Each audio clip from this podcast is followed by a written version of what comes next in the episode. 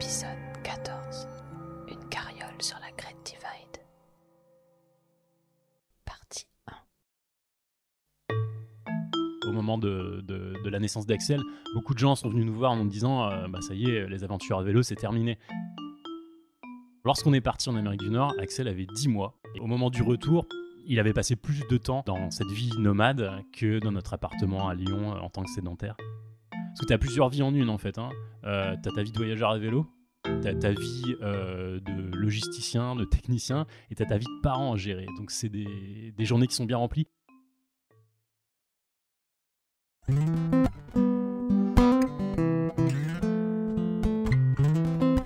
S'il y avait dans le Larousse une définition du mot multicasquette, elle lirait certainement Olivier Godin.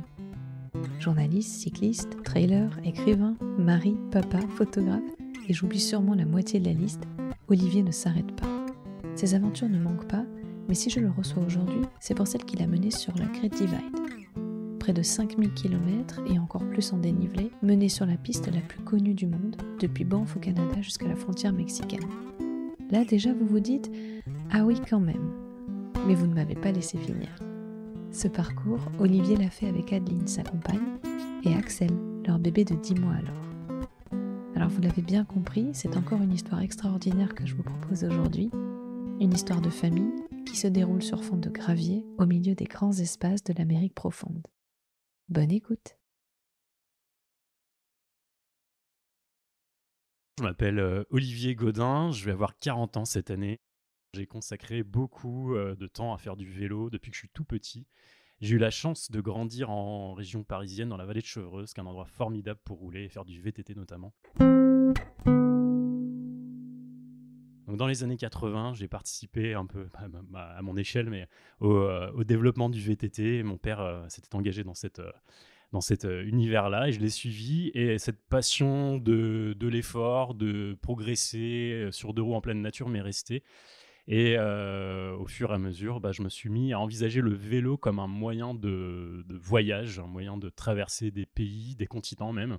Et j'ai rencontré euh, celle qui est devenue ma compagne, Adeline, euh, qui euh, s'est associée à, à cet élan-là. Sinon, je suis journaliste et auteur, euh, que rajouter d'autres. J'ai deux enfants qui, eux aussi, sont des voyageurs à vélo.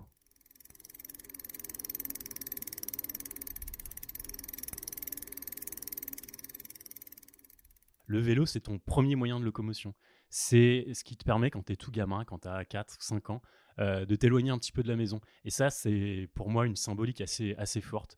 Euh, c'est la première fois en fait que tu quittes le foyer familial, que tu, te, que tu prends un certain risque en fait, et euh, tu vois disparaître la maison au coin de la rue seulement au début, mais déjà c'est une certaine forme de voyage. Quoi. Et je pense que c'est cette sensation, tu vois, cette, ce, ce- feeling qui reste d'être d'un coup tout seul avec ton propre moyen de locomotion, sans être vraiment loin et, et être réellement parti. Mais euh, je crois que ouais, c'est ça qui me reste de ma première expérience à vélo.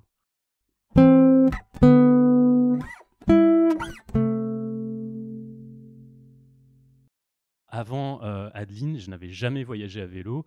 Euh, c'est notre, notre rencontre, elle s'est construite en fait sur l'idée du, du voyage, de l'itinérance, et en particulier sur euh, notre passion pour l'Afrique. C'est une passion commune.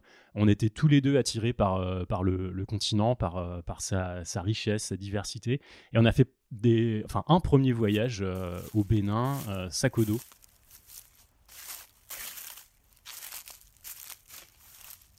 Et on s'est dit, mais pourquoi pas essayer de poursuivre l'aventure de manière plus prolongée et en utilisant des moyens de transport qui permettent d'aller, euh, un moyen de transport qui permette d'aller au contact réellement de la population, euh, ne pas simplement traverser des zones, d'aller d'un point A à un point B, mais pouvoir s'attarder, s'arrêter quand on veut. Et le vélo s'est imposé un peu lui-même. On a traversé du coup le continent africain, de Paris jusqu'au Cap en tandem. Premier voyage en Afrique qui était euh, fondateur. Et on le mesure au quotidien aujourd'hui quand on est euh, face à des petits problèmes ou des, des problèmes un peu plus euh, importants dans la vie de tous les jours. Et ben, on repuise dans cette énergie qu'on a accumulée pendant ces 18 mois de voyage en Afrique.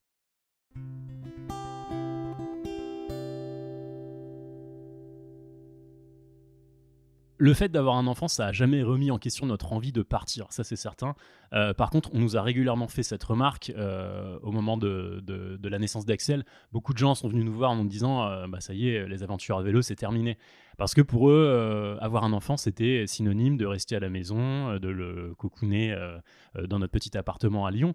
Mais nous, au contraire, c'est ce qui a excité je pense ravivé une envie de, de repartir. Et je reparle du voyage en Afrique, mais ça a été un chapitre de notre existence. Et en revenant, on s'était promis de euh, rythmer notre existence de cette manière-là, c'est-à-dire qu'à chaque grand carrefour, et la naissance d'un enfant c'en est un, euh, on voulait repartir à vélo pour se retrouver ensemble, pour prendre du recul. Et euh, en fin de compte, on savait que quand Axel est arrivé, que le moment était venu de, de repartir, au contraire.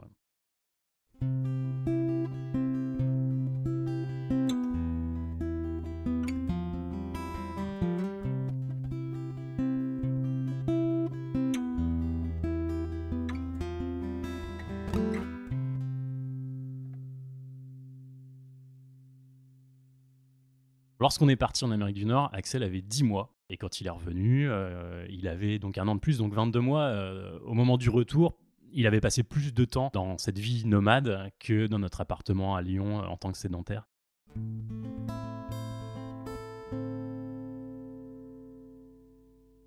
Lorsqu'on a annoncé qu'on partait en voyage avec, avec Axel alors qu'il avait que 10 mois, les réactions ont été essentiellement positives, il faut le reconnaître. Euh, sans doute parce qu'on avait déjà une expérience du voyage à vélo, qu'on avait déjà traversé l'Afrique. Nos parents, ils nous ont toujours encouragés, je le, enfin, je, souligne à chaque fois, mais euh, je les remercierai jamais assez justement d'avoir mis de côté leurs propres appréhensions, leurs propres peurs. Maintenant que je suis moi-même parent, si mon, fils ou ma fille m'annonçait ce, genre de projet, je n'y serais pas indifférent, je les encouragerais, mais il y aurait quand même cette angoisse, c'est certain, qui, est là de, de, de devoir partir dans l'inconnu.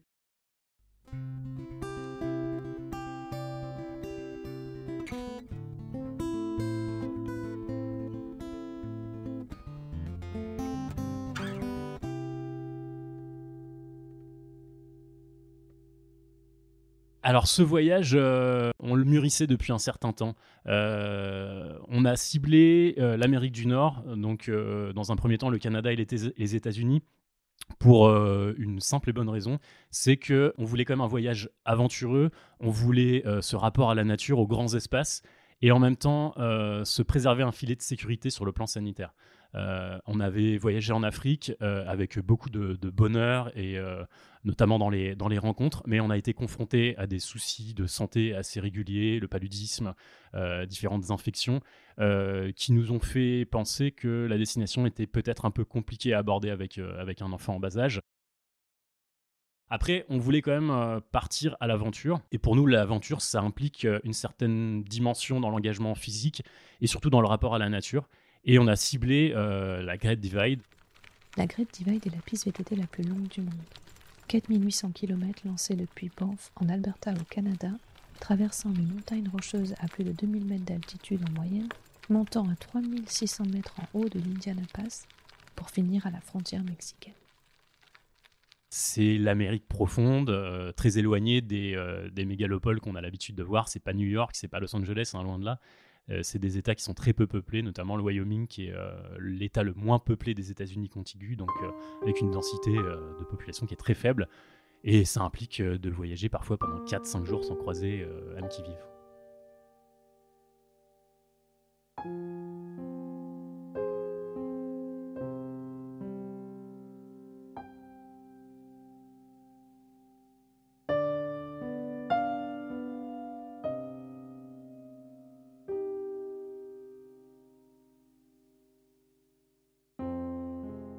C'était un itinéraire, moi, qui me faisait rêver parce qu'il faisait écho un peu à toutes mes lectures de gamin. Je me suis beaucoup nourri, en fait, euh, quand j'étais môme, avant 15 ans, de récits d'aventures euh, London, euh, Jules Verne et autres. Et ça faisait écho un petit peu à tout ça. Et le vivre avec mon fils qui venait de naître, en quelque sorte, ça permettait de boucler la boucle.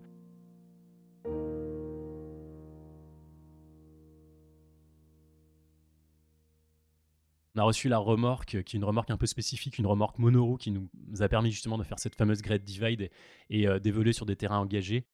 Mais on l'a reçu très tard, euh, quasiment avant de partir, donc on a eu très peu l'occasion de s'entraîner. Euh, et voilà, ça a donné que quand on s'est lancé le premier jour du Canada, donc de Banff en Alberta, On a mis trois heures à décoller parce qu'on connaissait pas notre matériel et qu'il fallait qu'on aménage dans notre sacoche.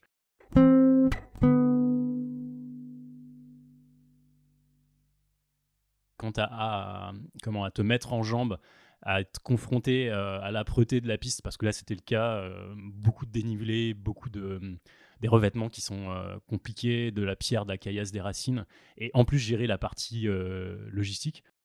Les difficultés, c'est que tu sais pas où se trouve euh, chaque pièce d'équipement, que tu ranges les choses euh, dans un ordre complètement incohérent. Quand tu as besoin de quelque chose, il se trouve au fond de ta sacoche, tu es obligé de tout déballer. Euh, tu t'aperçois que la météo, c'était pas vraiment ce que tu avais prévu, qu'il fait plus froid et qu'il pleut. Les affaires sèchent pas.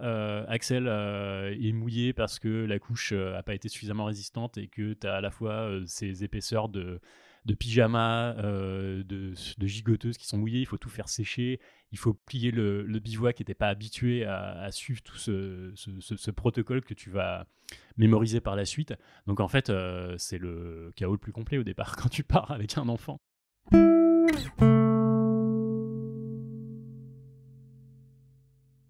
J'aime bien un peu cette comparaison quand on renoue avec la vie nomade. C'est un peu comme quand tu déménages. Euh, il faut que tu retrouves un petit peu l'emplacement de chaque chose, que tu tâtonnes au début. Et ça prend euh, parfois une semaine, parfois 15 jours, parfois un peu plus avant d'être vraiment à l'aise avec, euh, avec ton matos.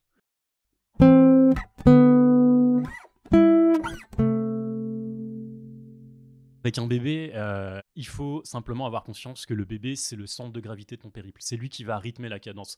Donc il faut accepter aussi euh, de prévoir des étapes plus courtes. Il faut accepter de renoncer si jamais euh, il a un petit pépin de santé et tout ça. Donc ça se prépare déjà en amont en allant voir ton pédiatre ou ton médecin traitant qui va t'expliquer les risques éventuels. Nous, on avait la, la problématique de l'altitude, des passages à plus de 3000 mètres. Donc on nous a expliqué comment faire face à tout ça. Et on nous a donné à la fois des conseils, on nous a permis de constituer une trousse euh, à pharmacie qui soit adaptée euh, à, notre enfant. Après, il faut aussi vivre avec le fait que le risque zéro n'existe pas.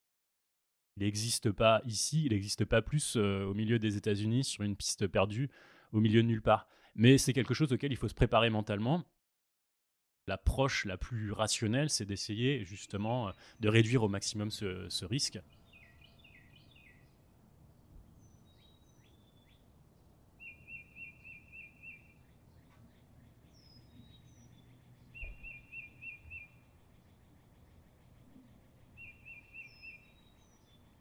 Partir quand Axel avait 10 mois, euh, bon, c'est un peu imposé de, soi. Parce qu'à cet âge-là, il est euh, en capacité de tenir euh, assis par ses propres moyens. et dans la remorque, c'est une vraie sécurité. On avait juste mis un petit cale-tête et un réducteur de siège pour qu'il soit plus à l'aise.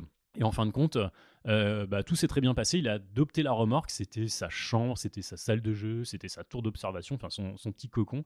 Il pouvait y passer 2, euh, 3 heures, voire 4 heures dans les cas, les cas extrêmes, sans jamais manifester de mécontentement. La seule chose qu'il voulait, c'était qu'on avance. Quand on s'arrêtait, c'était problématique parce que quand tu t'arrêtes, ça veut dire on descend, on joue.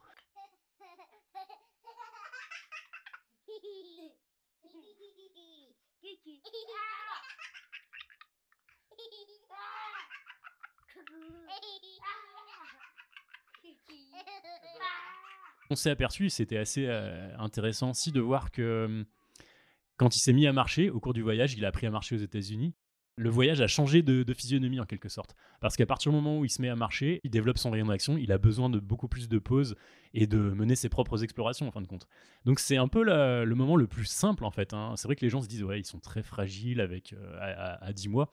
Mais en fin de compte quand on veut voyager c'est là où c'est beaucoup plus simple. Et on l'a vu par la suite euh, plus récemment quand on est parti avec lui quand il était plus grand. Je pense que les enfants, ils ont une capacité d'adaptation qui est absolument incroyable.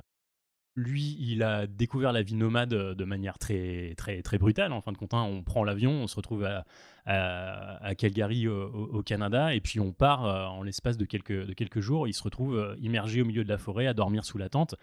Mais on n'a jamais eu, en tout cas, il n'a jamais laissé transparaître de, comment, de, mal-être ou quoi que ce soit. Au contraire, il nous semblait très heureux d'être en plein air déjà et d'être avec ses parents. Il me semble que à cet âge-là, il n'y a pas grand-chose qui compte, si ce n'est de se sentir en confiance avec ses parents.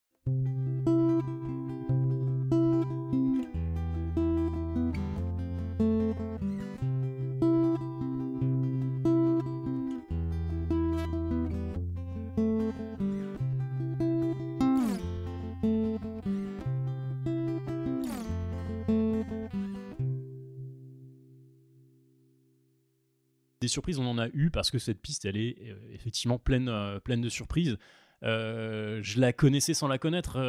J'avais vu des films. Le fait d'avoir vu des images, de s'être intéressé à tout ça, ça nous permet pas quand même de, de, palper la réalité des choses.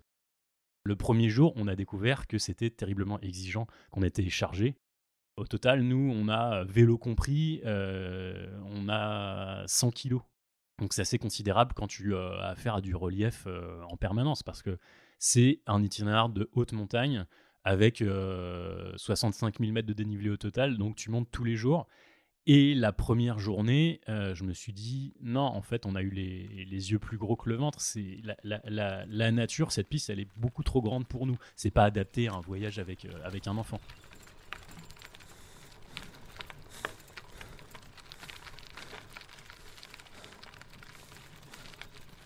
Le premier soir, les, même les deux, trois premiers soirs, je me suis dit, euh, si c'est comme ça, ça va vraiment être euh, une, galère. Le défi physique est trop important pour que ça soit quelque chose de, plaisant pour, euh, pour tout le monde.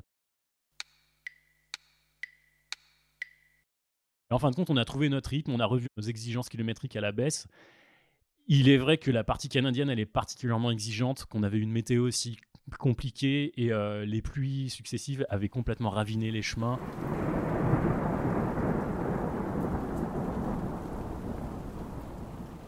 Donc il fallait beaucoup pousser, porter. Il y avait énormément d'arbres qui étaient tombés en travers du chemin et euh, qui sont parfois des, sentiers. Et quand tu voyages avec beaucoup de matériel, il faut que tu démontes tout à chaque fois, que tu les passes à la main, que tu démontes la remorque. Tu fais 50 mètres et tu es de nouveau face à un tronc d'arbre qui est tombé au milieu, du chemin. Tu sais pas combien de temps ça va durer. Et parfois, tu te retournes, tu regardes ton compteur après, euh, après 3 ou 4 heures et tu as fait 2 km. Et ça, ça peut être assez décourageant, même si ça fait partie aussi pour nous de, toute cette euh, dimension d'aventure. Heureusement, après, arrivé aux États-Unis, la piste s'adoucit un petit peu, il y a moins de passages euh, compliqués comme ça, et on est plus sur du bon gravel, donc ça monte, mais ça reste relativement, euh, relativement roulant. Pour tenir, malgré les, difficultés des premiers jours, il y a plusieurs choses qui rentrent en, ligne de compte. Il y a déjà le fait que euh, pendant ces jours, euh, ces, premiers jours, on n'a pas croisé de, village où on aurait pu mettre les clignotants et se dire ça y est, on arrête. On était engagé en pleine nature, on n'avait pas le choix, fallait aller au bout, en tout cas jusqu'à la, la, prochaine ville. Ensuite, on a une certaine force dans la vie de tous les jours, mais aussi quand on est en voyage, c'est qu'au-delà d'être un couple, on est une équipe.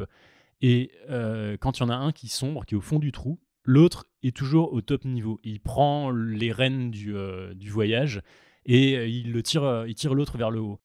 Ça nous sert beaucoup parce que moi, ça m'arrive régulièrement de me donner énormément physiquement au point de plus être capable de prendre de décisions. Et Adeline, elle, elle est toujours là justement pour me remettre en selle, pour me donner envie de, continuer. Et voilà, et inversement, quand elle a un petit coup de moins bien, j'essaie de me montrer à la hauteur et bah, de, l'entraîner dans, mon, dans mon sillage. Donc je pense que le, fait qu'on ait continué, c'est aussi énormément euh, lié à, notre euh, unité et euh, à cet esprit d'aller de l'avant ensemble.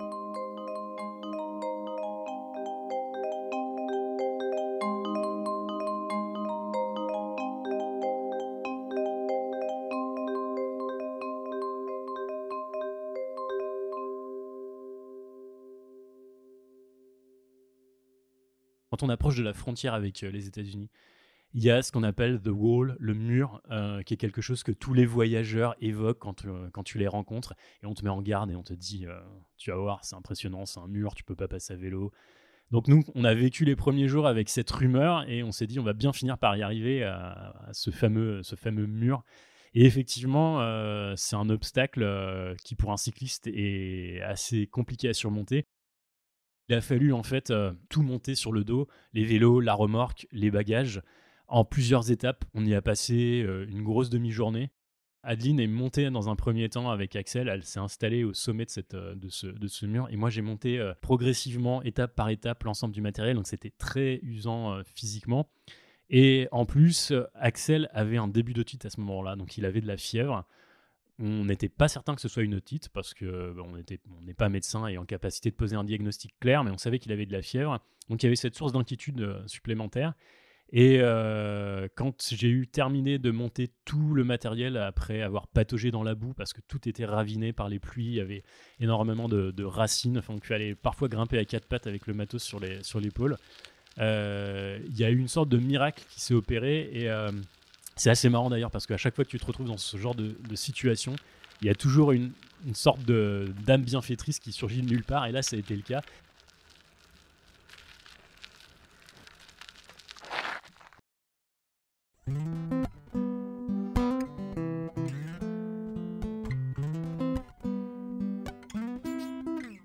La Pampa épisode 14, ce n'est pas encore terminé. Pour mieux profiter de ce long épisode racontant l'histoire d'Olivier, je m'arrête là pour le moment, mais nous nous retrouvons dès la semaine prochaine, même jour, même heure, pour la seconde partie.